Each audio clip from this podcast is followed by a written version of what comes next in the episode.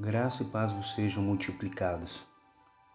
A devocional de hoje está baseada nas palavras de Jesus, conforme registrados no Evangelho de Mateus, no capítulo 6, dos versículos 25 a 34, que nos diz assim: Por isso vos digo, não andeis ansiosos pela vossa vida, quanto ao que haveis de comer ou beber, nem pelo vosso corpo quanto ao que haveis de vestir.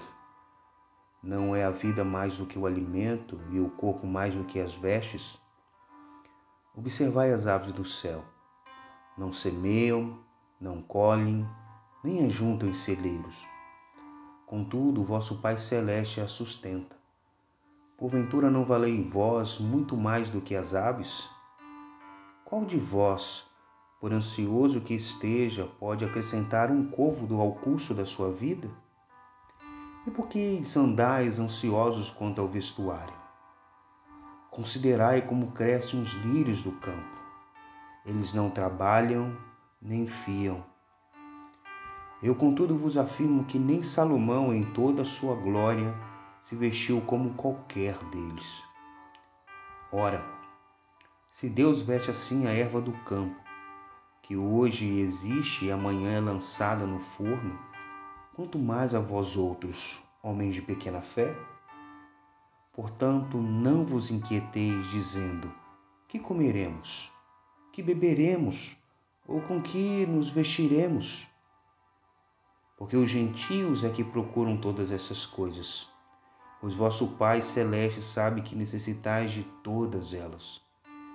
Buscai, pois, em primeiro lugar o seu reino e a sua justiça e todas essas coisas vos serão acrescentadas. Portanto, não vos inquieteis com o dia de amanhã, pois o amanhã trará os seus cuidados. Basta ao dia o seu próprio mal. Querido ouvinte, o quanto seu coração está inquieto hoje? Porventura as preocupações já não se tornaram em ansiedade? Pois bem, Jesus te convida neste dia a ponderar acerca do cuidado do Pai Celestial.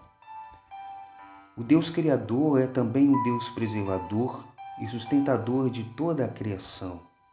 Ele cuida das aves do céu e os lírios do campo.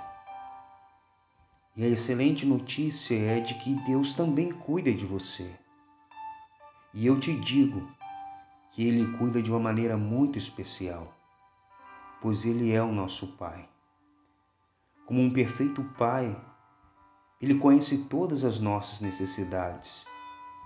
Ele não somente conhece as nossas necessidades, mas Ele supre as nossas necessidades. Portanto, não há razões para ficarmos inquietos, ansiosos.